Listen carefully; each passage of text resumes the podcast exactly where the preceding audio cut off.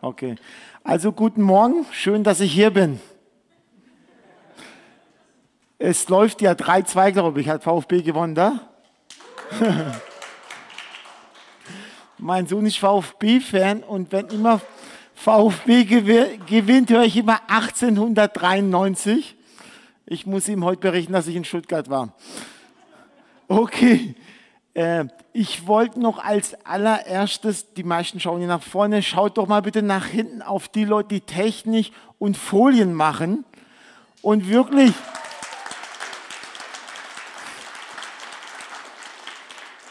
vielen Dank. Also ich weiß immer, bin Pastor in der Gemeinde, wenn Technik nicht stimmt, Leute nicht Folien machen, Technik nicht machen, dann kann der Gottesdienst nicht gelingen. Also die meisten schauen nach vorne, aber im Hintergrund Grund läuft auch sehr viel. Also vielen Dank. Hey, ich würde kurz beten und dann können wir ja starten. Jesus Christus, wir wollen wirklich sagen, wir lieben dich, Herr. Wir finden dich super. Wir wollen dich bitten, Jesus, dass du uns jetzt Frieden gibst, dass du wirklich zu unseren Herzen sprichst. Und wir wollen dich bitten, Vater, dass dein Wort wirklich Energie hat, dass dein Wort wirklich uns trifft und wirklich auch im Alltag Herr Frucht bringt. Wir danken dir, Jesus, dass wir hier sind Schenk mir Gnade und schenk auch den Hörern Gnade, Herr. Amen. Ja, ihr kennt ja mich ein bisschen, glaube ich, immer bevor ich zum Thema komme, äh, fange ich immer mit einer Geschichte an. Und zwar meine Mama. Äh, mein Papa ist relativ früh gestorben, ich war zweieinhalb, also ich kenne meinen Papa gar nicht. Äh, wollten uns natürlich gut erziehen und sie wollten nicht, dass wir lügen. Lügen ist ja schlecht, oder? Genau, also Lügen ist nicht gut. Sie hat aber nicht so oft gesagt, Murat, lüge nicht. Das hat sie nicht gesagt, auch vielleicht ab und zu. Sie hat öfters eine Geschichte erzählt. Und ich würde euch die Geschichte erzählen, die meine Mama mir erzählt hat früher. Jetzt macht sie es nicht mehr, aber wo ich klein war, hat sie mir jemand eine Geschichte erzählt. Ich weiß nicht, vielleicht kennt ihr die. Da gab es eine Familie, die hat ein bisschen außerhalb vom Dorf gelebt. Und da war ein Junge und dieser Junge ist immer wieder in die Stadt gerannt und hat gesagt, es brennt.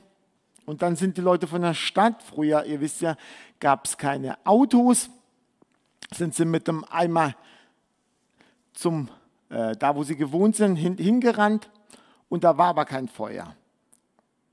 Und nach ein paar Wochen hat sich der Junge wieder gedacht, ich gehe in die Stadt und ich sage, es brennt ist wieder in die Stadt gerannt. Die Leute waren wieder aufgeregt, nervös, sind mit einem Eimer hingerannt und es war wieder kein Feuer. Und es hat zwei, drei, vier, fünf Mal gemacht und irgendwann hat es wirklich gebrannt. Dann ist er wieder in die Stadt und keiner ist gekommen. Niemand. Warum? Weil er gelogen hat und das Vertrauen weg war. Wieso erzähle ich euch so eine Geschichte? Ich, ich glaube, ihr lügt hier nicht. Aber Jesus hat auch Geschichten erzählt, oder? Jesus hat oft Gleichnisse erzählt. Und man muss sich fragen, warum erzählt Jesus Geschichten so?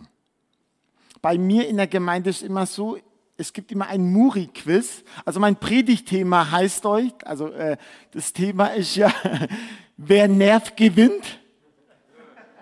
Also wer nervt, der gewinnt. Das bezieht sich auf Lukas 18, 1 bis 8. Genau. Und bei mir in der Gemeinde mache ich es immer so, ich stelle eine Frage. Ich finde es immer cool, dass man auch bei Predigten was gewinnen kann, nicht nur im Fernsehen. Und der, wo die richtige oder die, die richtige Antwort, mit der gehe ich immer essen. Also das mache ich auch wirklich immer. Genau. Ich wollte heute CDs verschenken, aber ich habe meine CDs vergessen. Jetzt gibt es nur Gummibärchen. Also Und zwar aber nicht in die Bibel reinschauen, nicht in die Bibel schauen. Wieso erzählt Jesus das Gleichnis von der Witwe und von dem ungerechten Richter? Also was ist der Grund? Meine Mami hat ja die Geschichte erzählt, dass sie nicht wollte, dass ich lüge. Und Jesus hatte ja auch was im Hinterkopf. Also ihr könnt einfach rausrufen, wieso hat Jesus dieses Gleichnis erzählt? Wir sollen beten. Wir sollen handeln. Hartnäckigkeit. Nicht nachlassen. Ihr habt also alle richtig, aber ich wollte nicht das, was ich hören wollte, aber ihr seid gut. Ich kann die ganzen Gummibärchen selber essen, auch nicht schlecht. Okay, gibt es noch eine Antwort? Auch wenn man kein Ergebnis hat. Also ihr seid alle auf der richtigen Spur, aber ähm, okay. Wie? Nerven, ja. äh, ja. Und zwar geht's Wie bitte? Gott ist der Gerechte. Also, aber nicht, dass ich. Okay. Äh, ja. Genau, wir dürfen bitten. Okay. Ich würde sagen, oder meine Bibel sagt, dass wir nicht entmutigt werden. Kennt ihr Entmutigung im Gebet? Wie lange haben wir den Krieg in Syrien? Acht Jahre? Neun Jahre? Zehn Jahre? Betet ihr für den Krieg für Syrien? Ich fast zehn Jahre. Es gibt auch andere Fälle, wo man jahrelang betet und jahrzehntelang. Und Jesus kennt die Menschen und Jesus sagt, hey, ein großer Bremsklotz im Kontext mit Gebet ist Entmutigung. Warum? Das passiert manchmal nicht. Ich rede sehr gern mit Leuten. Und dann, wenn ich Leute frage, hey, wieso glaubst du nicht an Gott? Eine wirkliche Geschichten, also wahre Begebenheiten. Ich darf mich nur nicht hier zu viel bewegen. genau, mein Radius ist beschränkt. Dann habe ich zum Beispiel gehört, da hat ein junger Mann erzählt, der gesagt, hey, ich habe geglaubt, war immer in der Kirche und meine Eltern haben sich immer gestritten. Und ich habe immer gebetet, habe immer gesagt, Gott hilf, dass meine Eltern sich nicht trennen. Gott hilf, ich habe jeden Tag gebetet, Murat. Und die Eltern haben sich scheiden lassen. Jetzt betet dieser Junge, nee, der betet nicht mehr. Geht in die Kirche, nee, glaubt er, ich glaube, er glaubt auch nicht mehr so. Also was, wieso erzählt Jesus diese Geschichte? Es geht um Entmutigung. Und wenn wir wirklich ehrlich sind, wenn wir schon lange mit Jesus unterwegs sind, kennt es jeder. Jeder kennt es, dass du für Sachen betest.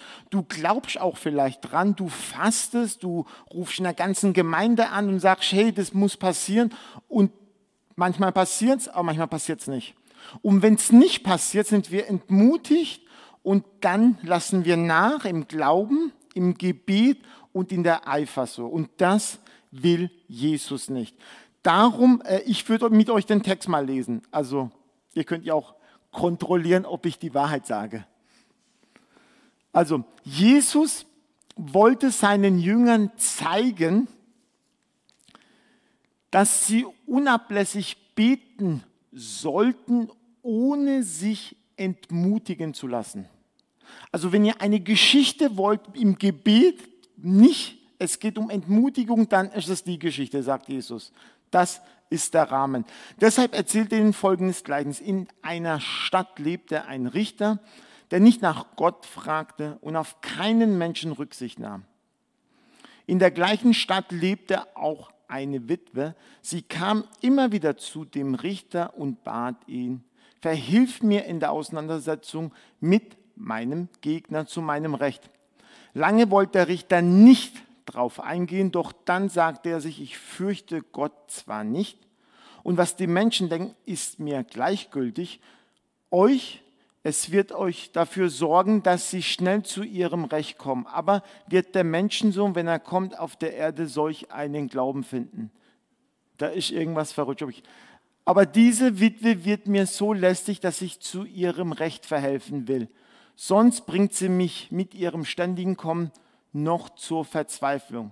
Der Herr fuhr fort, habt ihr darauf geachtet, was dieser Richter sagt, dem es überhaupt nicht um Gerechtigkeit geht, sollte da Gott nicht erst recht dafür sorgen, dass seine Auserwählten, die Tag und Nacht zu ihm rufen, zu ihrem Recht kommen.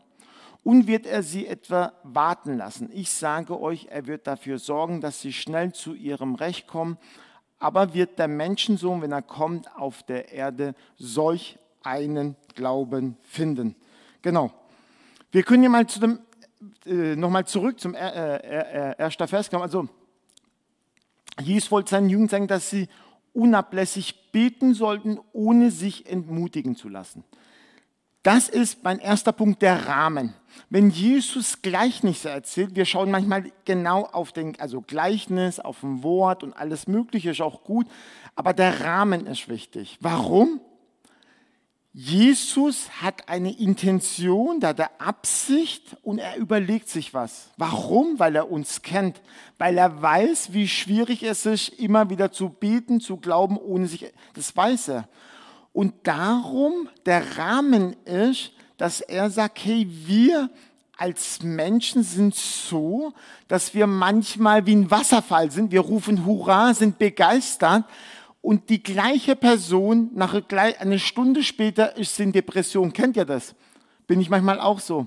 Es kommt eine gute Nachricht und fünf Minuten später kriege ich eine schlechte E-Mail und dann bin ich total genervt. So. Und der Rahmen ist diese Entmutigung. Ich wollte euch was erzählen und zwar, wir haben ja 2015 so mit Flüchtlingen angefangen, so. Dann 20, also haben verschiedene Projekte gehabt äh, Fußballprojekt, äh, Café International, viele andere Sachen so. Und 2016, ihr kennt die Stuttgarter auch, Hoffnungsträger, kennt ihr auch bestimmt, ne? Mit Hoffnungsträger haben wir gesagt, Flüchtlinge und Heidelberger leben zusammen. Wir waren beim OB, der hat gemeint, super cool, machen wir, hat aber nicht geklappt. Wir reden von 2016. 2017 haben wir den größten Immobilienmakler kennengelernt. 2017. Und der hat gemeint, hey Jungs, ihr macht eine tolle Sache, ich gebe euch das, was ihr braucht.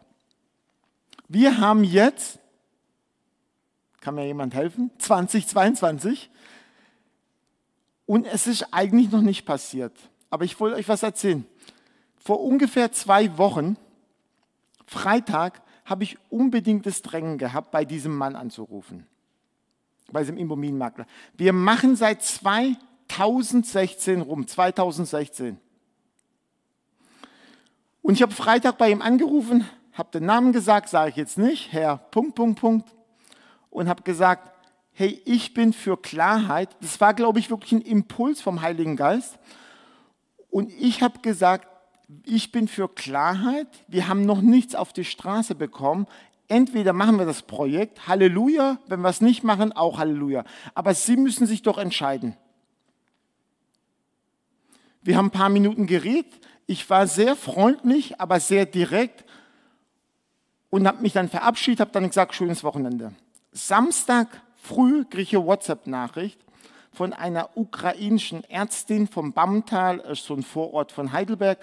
Sie hat gesagt, sie wird einen Bus nehmen mit 80 Personen, wird in die polnische Grenze, sie wird 80 Ukrainer nehmen und dann weiß sie nicht, wo sie mit den Leuten unter bringen soll. Dann hat sie zu mir gesagt, also nicht zu mir in diesem WhatsApp, sie weiß nicht, wo sie die Leute unterbringt, aber sie macht es mal. Dann habe ich, ihr kennt ja WhatsApp, habe das kopiert, habe das dem Makler geschickt und habe gesagt, ich werde sie nie wieder belästigen. Das war das letzte Mal, dass ich Ihnen irgendwas schreibe und irgendwas bitten werde. Ich werde das nie wieder machen, das war das letzte Mal. Der Ball liegt bei Ihnen. Wenn Sie es machen, Halleluja. Wenn Sie es nicht machen, auch Halleluja. Ihr kennt mich ja. Immer Halleluja. Das war Samstag und Freitag haben wir 14 Apartments bekommen von diesem Mann. Da leben jetzt 34 Leute und die dürfen bis dieses Jahr kein Geld zahlen. Wieso erzähle ich das euch? weil es auf ein Gleichnis passt. Man hört auch in der Kirche oft solche tollen Geschichten, was Gott macht und was alles möglich ist. Und das stimmt. Gott macht wunderbare Sachen. Wirklich, Gott macht wunderbare Sachen. Aber ich kann sagen, bei vielen Aktionen, Projekten in meinem Leben ist es nicht so, dass wir es einfach planen, beten, absegnen und dann passiert es passiert nicht so. Ich weiß nicht, wie es in Stuttgart ist, vielleicht ist es in Stuttgart so. In meinem Leben ist es nicht so. Ich gebe dieses, seit 2015 haben wir diesen Traum, seit 2016 sind wir im Gespräch, jetzt haben wir 22, jetzt sind sechs Jahre rum und wir haben das Projekt jetzt realisiert, nach sechs Jahren. Und ich möchte euch wirklich, ich kenne euch nicht, Es gibt Menschen, die 30 Jahre für ihre Eltern beten, 30 Jahre oder für ihren Partner beten. Es gibt Menschen, die beten, dass der Partner geheilt wird und andere Sachen. Sie machen alles Mögliche und sie sagen, Murat, ich bin fertig, ich kann nicht mehr, ich bete, ich faste, ich habe alles gemacht, ich möchte das Handtuch hinschmeißen. Und ich sage, du hast recht, würde ich auch machen, aber Jesus sagt, mach's nicht. Das ist der Punkt. Ich glaube wirklich, eines der größten Herausforderungen für uns im Gebet ist es, dass wir uns nicht entmutigen lassen. Ich glaube, wenn wir als Christen immer die Sachen passieren, dann haben wir Feuer, dann haben wir Begeisterung und dann haben wir, glaube ich, Motivation zum Beten. Aber das Leben besteht nicht nur von Sachen, die immer passieren. Das Leben passiert, da passieren auch Sachen, die nicht normal sind, wo man nicht erklären kann, wo man Gott nicht versteht so. Es gibt Völker zum Beispiel, wir haben mit Jesiden viel zusammengearbeitet. Ich weiß nicht, wie viel Genozide die hatten. Also so viele Male gab es Völker, die gesagt haben, hey, wir wollen euch umbringen und wir werden alles abschlachten. Und das haben sie ein paar Mal gemacht. Und jetzt zu diesem Person zu kommen und zu sagen, hey, Jesus liebt dich, du kannst beten, Gott wird dich erhören, Gott ist ein guter Gott, Gott ist gnädig, bisschen schwierig. Aber es funktioniert. Wieso funktioniert? Weil es Gott sagt so.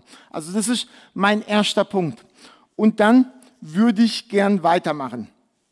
Mein zweiter Gedanke, der vielleicht ungleiche Kampf.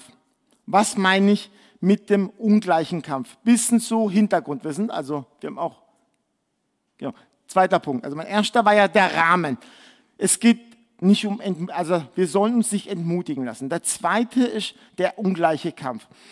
Bei den Juden war es eigentlich so, dass sie nicht zu Richtern gegangen sind. Also wenn Streit war, sind sie zu den Ältesten gegangen. Und meistens hat man einen guten Freund genommen, also wenn ich mit dir gestritten habe, du hast einen guten Freund genommen und ich habe einen guten Freund genommen und dann sind wir nicht öffentlich ins Gericht gegangen, sondern wir waren bei den Ältesten, bei einem Ältesten so. Höchstwahrscheinlich war dieser Richter gar kein Jude, das war ein Römer. Und meistens waren sie sehr berühmt, berüchtigt. Wer im Orient war, der weiß, es geht um Korruption. Wieso hat dieser Richter nicht geholfen, nachgeholfen? Weil er kein Geld gekriegt hat. Klar, wenn er, wenn's, wenn er Geld bekommen hätte, wenn es Bestechung wäre, hätte er, glaube ich, geholfen. Aber das war eine Witwe und diese Witwe hat höchstwahrscheinlich nicht so viel Geld gehabt, um diesen Richter zu bestechen. So, das war höchstwahrscheinlich. Und dann noch eine Sache. Wenn ihr aufmerksam liest, Vers 2, äh, wir können nochmal äh, auf Vers 2 gehen. In einer Stadt lebte ein Ritter, der nicht nach Gott fragte und auf keinen Menschen Rücksicht nahm. Im Orient ist es so, auch Menschen, die Atheisten sind, die nicht glauben, die sagen, hey, ich mach's nicht wegen dir, ich mach das wegen Gott. Manchmal, wenn du Bettlern Geld gibst, die sagen, Gott soll's dir vergelten. Also da macht man vieles wegen Gott und es ist Schamkultur, man macht vieles wegen Menschen. Ich würde es nicht wegen dir machen, aber ich kenne deine Mama und weil ich deine Mama kenne, darum mache ich das. Ich mache es nicht wegen dir, aber weil ich deinen Onkel kenne, darum mache ich das. Und hier wird hier unterstrichen, dass dieser Richter weder vor Gott Respekt hat und noch vor den Mitmenschen. Also eigentlich ist dieser Kampf nicht unmöglich zu lösen. Also ich glaube auch, dass Jesus manchmal es extrem übertreiben tut, um 2022 zu machen. Das wäre genauso, wie wenn ich sagen würde, offene Abend und CVJM, ihr macht eine Fußballmannschaft und ihr werdet Sonntag gegen Bayern München spielen und ihr werdet gewinnen. Also das ist völlig es ist Wahnsinn, also es ist total, wer damals das gelebt hat damals und gewusst hat, da geht es um eine Witwe die höchstwahrscheinlich wenig Geld hat. Es geht um einen Richter, der Römer ist, der höchstwahrscheinlich, also nicht höchstwahrscheinlich, der Gott überhaupt nicht beachten tut und gar kein, ihm das gar nicht wert ist, was, denk, äh, was Menschen denken, dann ist es eigentlich verloren. Ein verlorener Kampf. Also Jesus, was macht Jesus? Jesus übertreibt. Jesus übertreibt extrem. Wieso übertreibt Jesus extrem? Ich glaube, weil er einen Punkt setzen will. Und wenn wir hier in der Geschichte schauen,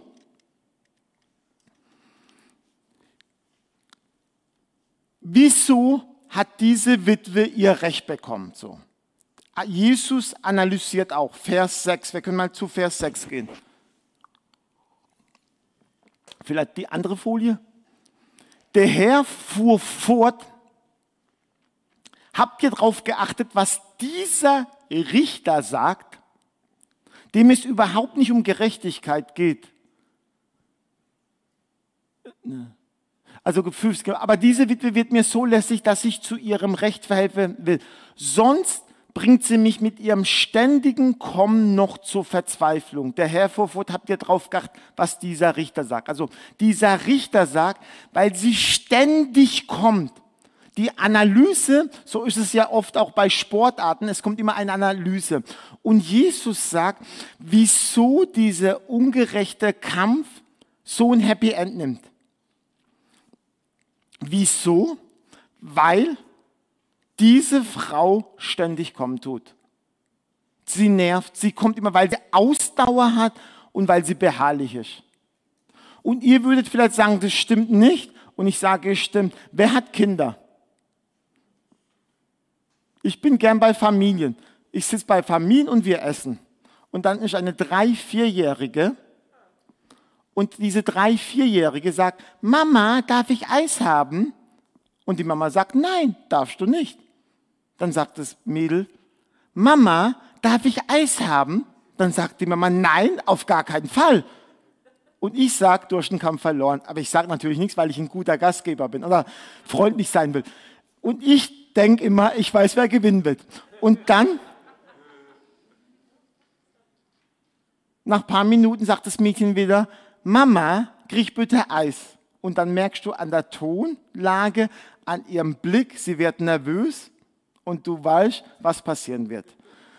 Und manchmal ist es so, dann kommt noch ein Anruf oder irgendeine WhatsApp-Nachricht, irgendwas. Sie ist dann nervös und das Kind schnappt zu und merkt genau, was passiert. Und das Kind sagt, kriege ich jetzt mein Eis? Und die Mama sagt, klar kriegst du dein Eis. Aber ist eine Ausnahme. Natürlich ist es eine Ausnahme. Es ist immer eine Ausnahme. Und ich sage euch was, das passiert nicht mit Mamas, das passiert mit Papas auch. Das passiert mit mir voll oft. Kennt ihr das nicht? Ihr habt euch felsenfalsch vorgenommen, das Kind kriegt zehn Minuten das Handy im Endeffekt waren es drei Stunden. Ich spreche jetzt nur von mir, nicht von euch.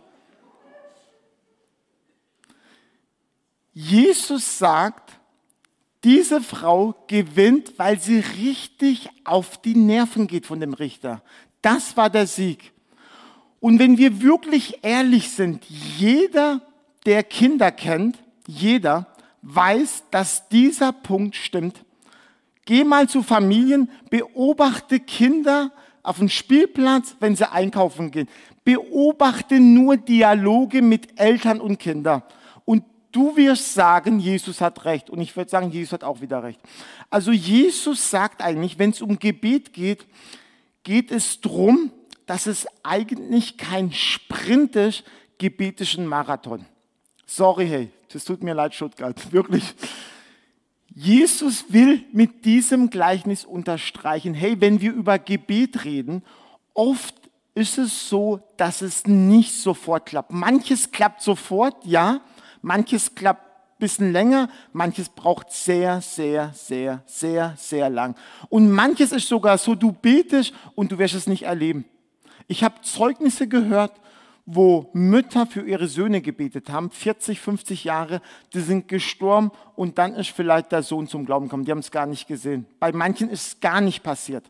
Es geht aber nicht um passiert oder nicht passiert. In diesem Gleichnis geht es um was ganz anderes.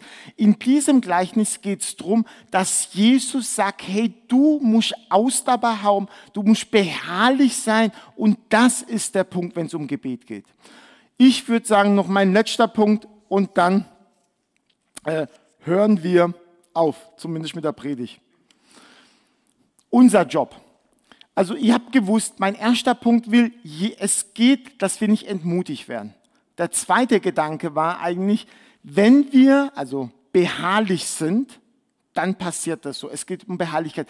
Aber Jesus kann man manchmal auch nicht fassen. Also Jesus kannst du auch nicht in eine Schublade reintun. Warum?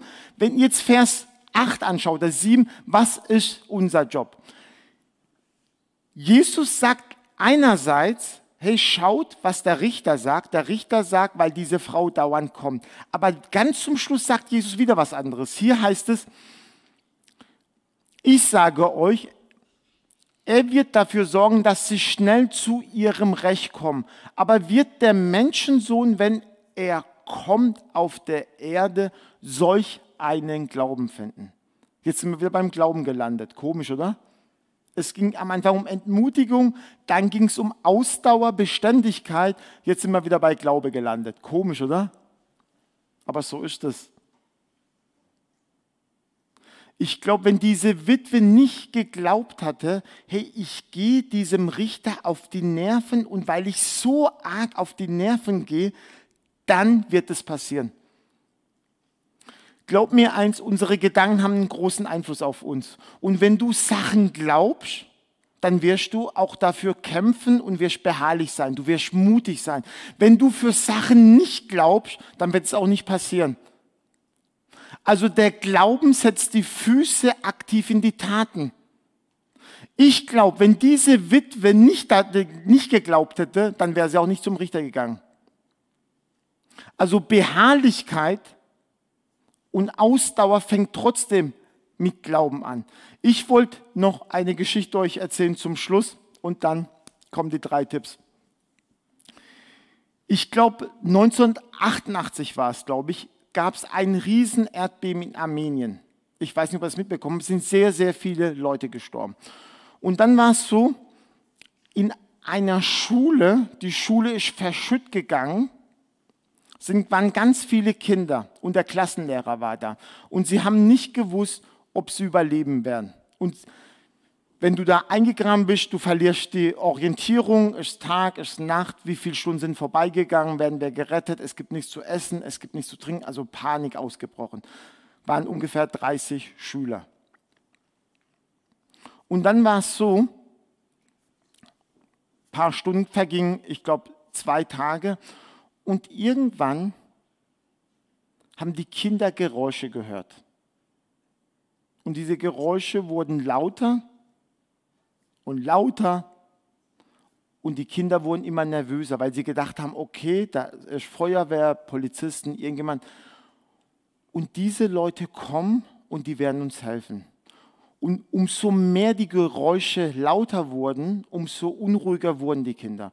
Und irgendwann haben sie gemerkt, da kommt Licht rein und alle wollten raus. Aber es gab ein Kind, was ganz gechillt war. Die Geschichte ist wirklich passiert. Alle Kinder sind dann rausgerannt und dieses eine Mädchen, glaube ich, oder Junge, weiß ich nicht mehr, die war ganz ruhig. Alle wurden gerettet. Und dann haben die Reporter also ein Reporter ist das aufgefallen und die haben gesagt, hey, warst du nicht nervös? Warum warst du so ruhig? Und wisst ihr, was das Kind geantwortet hat? Das Kind hat geantwortet, jeden Morgen bin ich mit meinem Papa in die Schule gelaufen, jeden Morgen. Und mein Papa hat jeden Morgen gesagt, wenn es dir schlecht geht, ich werde immer kommen und ich werde dir immer helfen. Und ich habe gewusst, wenn es mir schlecht geht, mein Vater kommt und er wird mir immer helfen. Und weil sie das wirklich geglaubt hat, hat das auch wirklich Auswirkungen auf ihr Verhalten gehabt. Und Jesus sagt ganz zum Schluss, hey, ob ich euch helfe oder nicht helfe, natürlich werde ich euch helfen. Ob das Resultat immer so ist, wie wir es wollen, das ist was anderes. Aber Jesus wird uns immer helfen. Jesus wird immer da sein. Jesus sagt, das ist nicht die Frage. Jesus sagt, die Frage ist, habt ihr Glauben? Habt ihr wirklich Glauben, dass Gott barmherzig ist, dass Gott gnädig ist und Gott wirklich eingreift in die Situation? Weil wenn wir das glauben, dann werden wir auch im äh, Gebet nicht nachlassen. Und wenn sogar dieser Richter, dieser ungerechte Richter, wenn Jesus oder Gott sich mit diesem Richter vergleicht, wie viel mehr wird unser Gott handeln? Okay, ich habe drei Tipps für euch. Ihr wisst es ja. Dann würde ich schließen. Genau, die Musiker können ja schon mal kommen. Also beten ist kein Sprint. Hey, liebe Freunde, wenn ihr sagt, ich liebe Jesus und ich möchte mit Jesus unterwegs sein, dann kann ich dir eine Sache sagen. Das Leben mit Jesus ist kein Sprint so. Du musst für Sachen manchmal vielleicht 50 Jahre beten, 70 Jahre, es ist so so. Also Ausdauer haben. Mein zweiter Tipp wäre, erinnere dich, was Gott getan hat. Hey, wirklich schreibe Sachen auf, erinnere dich, was Gott in deinem Leben getan hat. Ich könnte euch so viele Sachen erzählen in meinem Leben und vieles habe ich trotzdem vergessen. Wisst ihr, was ich mache? Wenn immer Silvester ist, tue ich die ganzen Fotos, das ist mittlerweile Tradition von You Love Jesus. Ich habe gesagt, ich will ein Jahr Fotos zeigen, was wir als Familie erlebt haben. Ende vom Jahr. Und ich habe gedacht, wir sind vielleicht 10, 15 Fotos. Wisst ihr, wie viele Fotos ich meistens habe? 150 Fotos. Geburtstage, Urlaub, Feiern, Ausflüge und viele Sachen denke ich, hey, ich kann mich gar nicht daran erinnern. Aber jedes Mal, wenn wir Silvester machen und ich fürs ganze Jahr Bilder aussuche, denke ich mir, hey, es ist so viel passiert. Also mein zweiter Tipp ist, hey, wirklich erinnere dich, was Gott schon in deinem Leben getan hat. So. Und mein dritter Tipp, und damit würde ich gern schließen, ist, hey, such einen Gebetspartner. Such jemand eine Stunde, einmal die Woche zum Beten. Hey, heutzutage kannst du sogar mit Leuten äh, beten, die im Ausland sind. Die sind in Tansania, sind in Türkei, sind in Armin, die können in Stuttgart sein. Hey, es gibt so viele Möglichkeiten. Aber meine Ermutigung auch an dich, ich habe immer wieder über Jahre Gebetspartner. Ich merke auch, wenn wir mit Leuten zusammen beten, ist es nicht nur beten, es entsteht auch eine Freundschaft. Dass du eine Person aussuchst und sagst, hey, kannst du dir vorstellen, einmal die Woche eine Stunde kurzen Austausch, halbe Stunde und halbe Stunde zu beten. So. Okay. Dann würde ich sagen, ey, würde ich gern beten. Äh, genau. Wer will, kann aufstehen, könnt auch aber sitzen bleiben, wie ihr wollt. Jesus Christus, wir danken dir, Herr. Wir danken dir, Herr, dass du uns kennst. Und Herr, du siehst auch, dass wir manchmal müde werden, Herr. Dass wir manchmal wie Kinder sind, dass wir frustriert sind, dass wir nicht glauben wollen, dass wir bockig sind. Und Herr, manchmal sehen wir auch keine Resultate. Und ich möchte dich bitten, Vater, echt, wir wollen wirklich mit leeren Händen zu dir kommen. Und wollen wirklich sagen, komm du, Heiliger Geist, echt. Komm du. Herr, das heißt auch das Wollen und das Vollbringen kommt von dir. Und ich möchte dich bitten, komm doch, Herr, dass du uns in uns Glauben erweckst. Komm, Herr, dass du negative Erlebnisse von unserer Festplatte löschen tust, Herr, echt, wo wir vielleicht Sachen gebetet haben und es nicht passiert ist, Herr, echt. Und ich möchte dich bitten, Vater, dass du wirklich diese Gemeinde hier segnest, dass es wirklich diese Gemeinde ist wie diese Witwe, Herr die nicht müde wird, die immer wieder kommt, die treu ist, die beharrlich ist, die mutig ist. Herr, wir wollen dich bitten, segne wirklich, segne CVJM, segne offene Arme, dass sie wirklich Power hat, Kraft hat im Gebet und wirklich, Vater, ein Segen ist für Stuttgart. Und danke, Herr, dass du mit uns bist. Amen.